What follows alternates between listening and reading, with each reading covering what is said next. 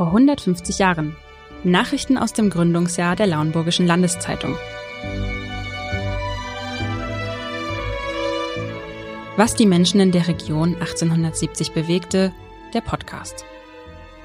Der heutige Podcast wird Ihnen präsentiert von Johanniter Krankenhaus Geesthacht. Mit neun Fachabteilungen stehen wir im Johanniter Krankenhaus Geesthacht rund um die Uhr bereit, um uns für Sie einzusetzen. Ihre Gesundheit zu erhalten oder wiederherzustellen ist unser Ziel. Unseren Mitarbeitern ist es ein persönliches Anliegen, für ihr Wohlergehen zu sorgen. Die Johanniter aus Liebe zum Leben. Mehr Infos unter www.johanniter-krankenhaus.de Folge 9 Das Feuilleton Dem Feuilleton der Allgemeinen Lauenburgischen Landeszeitung wird vor 150 Jahren ein großzügiger Platz auf der Titelseite eingeräumt. Die erste Ausgabe am Sonnabend, 1. Oktober, startete mit dem ersten Kapitel der Novelle Nicht von geblüht, die ein gewisser H. Hirschfeld verfasst hatte. Ein heute sprachlich schwülstig wirkendes Konstrukt, voller verschachtelter Sätze, das mit opulenten Beschreibungen sicher ein wenig Glanz in die Kriegszeiten bringen sollte. Inhaltlich befasst sich die Novelle mit allerlei Intrigen und militärischen Überlegungen, wie im richtigen Leben. Lassen Sie sich nun einmal entführen in einen Schlosssaal und lauschen wir der Unterhaltung zwischen einer Gräfin und hohen Herrn. Die fürstlichen Säle im Residenzschlosse des jugendlichen Herrschers strahlten im Glanz der Kerzen, die, von zahllosen Lüstrees und Lampen herab, der bunten Menge, welche auf den Parkettböden hin und wieder rauschte, Tageshelle spendeten. Die Diamanten der Damen blitzten, die Epaulettes der Offiziere glitzerten, und sinnberauschend durchdufteten seltene Blumen, füllten harmonische Klänge der Musik die prachtvollen Räume. Seit zwei Jahren war der Fürst Georg seinem Vater in den Besitz des mittelgroßen Staates gefolgt der seit Jahrhunderten unter dem Zepter seines Hauses zu beneidetem Wohlstand erblüht war. Herrscher und Volk hatten, wechselseitig nachgebend, stets in vollkommenster Harmonie gelebt und mit Vertrauen blickten die Untertanen auf den kaum 23-jährigen Erbprinzen, als der Fürst Waldemar im kräftigsten Mannesalter zu seinen Vätern versammelt ward. Von Frankreich herüber wehten die Stürme der Freiheit und der Neuerung und rüttelten an den alten Thronen des Absolutismus, dass sie in den Fugen krachten. Ein gewaltiger Hauch ging durch die Länder und unmerkbar blies er nie geahnte politische Wünsche in die Herzen Deutschlands, Funken, die nur des Zunders bedurften, um prasselnd zu Flammen zu werden. Noch aber war es still und ruhig. Die gebotene Speise war dem deutschen Völkermagen vorderhand noch zu unverdaulich, und gehorsam bezahlte der Untertan seine Steuern und zog abends die Schlafmütze übers Ohr, in dem Bewusstsein, dass der Landesvater für ihn wachte.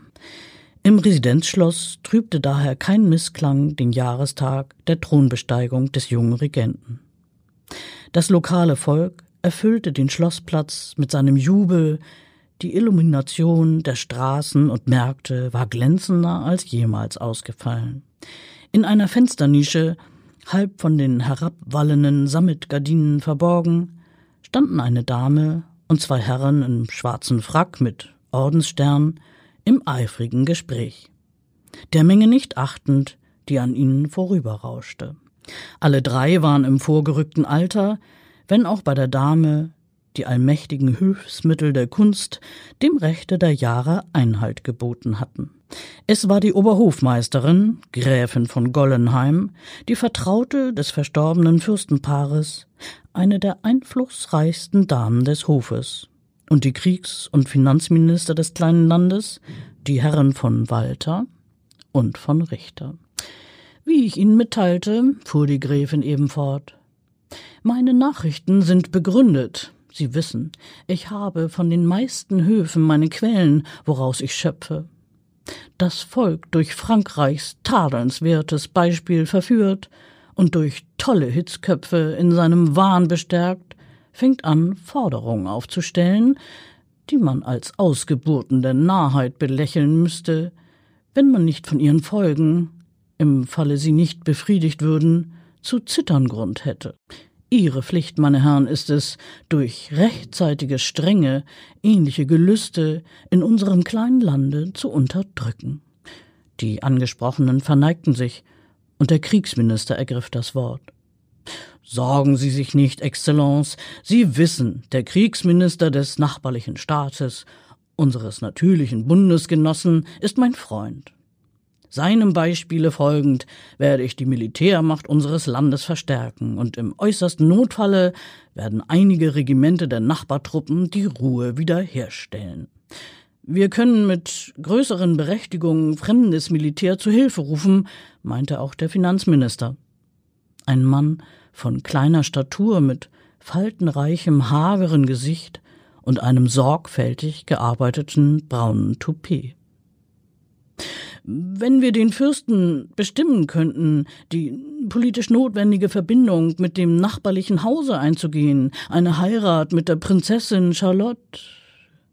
Die Dame fuhr empor, dass ihre Robe vom schweren Moret rauschte. Sie wissen, Exzellenz, ich mag von dieser sogenannten politischen Heirat nichts wissen. Der Fürst ist viel zu romantisch für diese hausbackene Prinzessin, die, sobald sie die Gattin des regierenden Herrn wäre, sich des Staatsschiffes bemächtigen und die bisherigen Steuerleute desselben zu bloßen Ruderern degradieren würde. Eher wünsche ich den Prinzen Richard als Gatten, wenn doch einmal ein engeres Band die beiden Höfe vereinigen sollte. Still, flüsterte einer der Herren. Lupus in Fabula, der Bruder seiner Durchlaucht. Er kommt auf uns zu. An dieser Stelle eine kleine Unterbrechung der historischen Novelle. Denn was soll denn nun Lupus in Fabula bedeuten? Der sprichwörtliche Wolf in der Fabel erscheint unerwartet, wenn man gerade von ihm redet und drückt hier das Erstaunen aus über das Auftauchen einer Person, über die man gerade gesprochen hat. Aber hören wir noch ein wenig zu, wie es in der Runde weitergeht. Rücksichtslos durch die ehrerbietig ausweichenden Gruppen schritt ein junger Mann und näherte sich dem kleinen Kreise in der Fensternische. Tief verbeugten sich die Minister und die Ehrendame bei dem leichten Gruße des Nahenden. Es war Prinz Richard, der nun um ein Jahr jüngere Bruder des regierenden Herrn. Der Ausdruck des Äußeren desselben taugte schlecht zu der festlichen Stimmung in diesen Räumen. Der junge Mann war von mittlerer Größe und schlank gewachsen. Aber auf einem dunkel gebräunten Antlitz lagerten sich düstere Schatten und ein wildes, abschreckendes Feuer loderte in seinen Augen. Die Uniform eines Obersten des ihm gehörenden Regiments, deren Farbe durchaus mit seinem bräunlichen Ton harmonisierte, konnte seine Erscheinung nicht verschönern. Und dennoch würde ein aufmerksamer Beobachter in dem sonst so verschlossenen Antlitz der Gräfin, die selbst in den verzweifeltsten Fällen ihre Ruhe bewahrte, eine plötzliche Regung der Teilnahme bei dem Anblick des Prinzen gelesen haben, die schon im nächsten Moment wieder verschwand. Ich suche Sie, Gräfin, nahm er das Wort.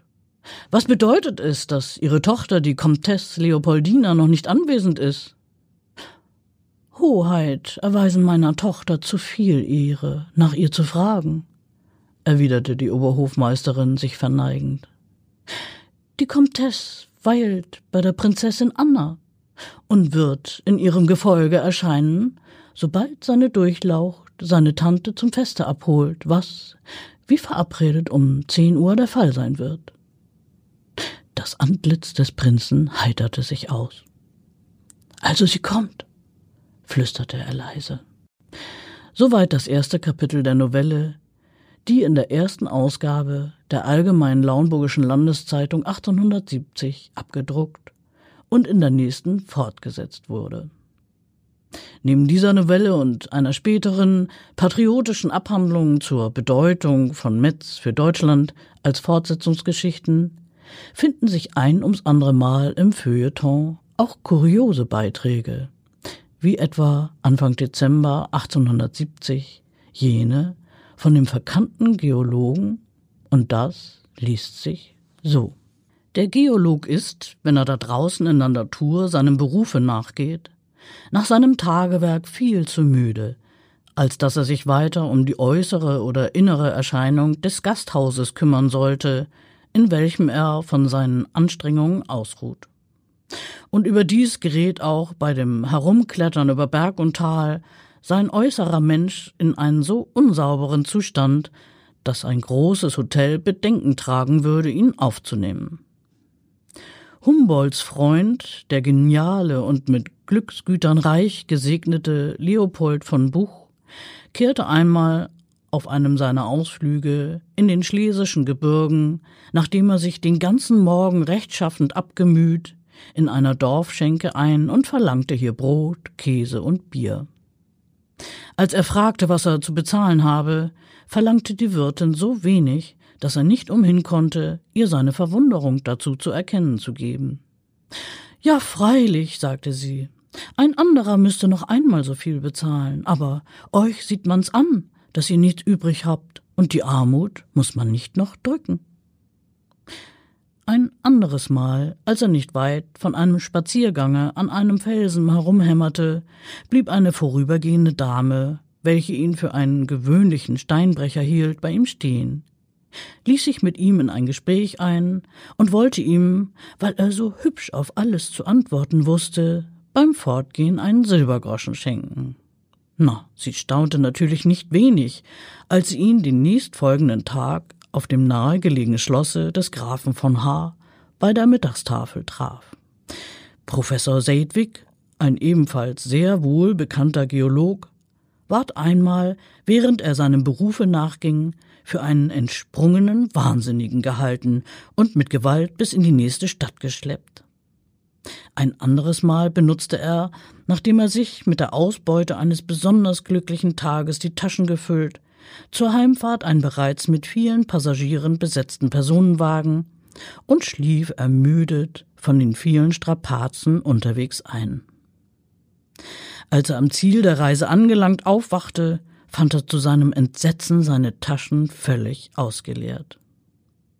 Eine alte Frau nämlich, die neben ihm gesessen und bemerkt, dass er alle Taschen voll Steine gepackt, um sich desto sicherer zu ersäufen, hatte ihn für einen Wahnsinnigen gehalten. Und deshalb hatte sie aus reiner Menschenliebe dem schlafenden Naturforscher einen Stein nach dem anderen aus den Taschen stibitzt und hinaus auf die Straße geworfen. Soweit die Geologengeschichten. Zum Schluss hören Sie noch eine andere Feuilleton-Geschichte, die ebenfalls schmunzeln lässt. Sie ist mit Übermut und Demut überschrieben. Schleiermacher, der berühmte Kanzelredner, hatte sich einst in einer Krankheit von dem ebenfalls berühmten königlichen Leibarzt Dr. Gräfe behandeln lassen. Nach seiner Genesung schickte er demselben ein höfliches Briefchen und steckte demselben vier Louis d'Or bei, indem er bat, diese Kleinigkeit als Beweis seiner Dankbarkeit für gehabte Bemühungen anzunehmen.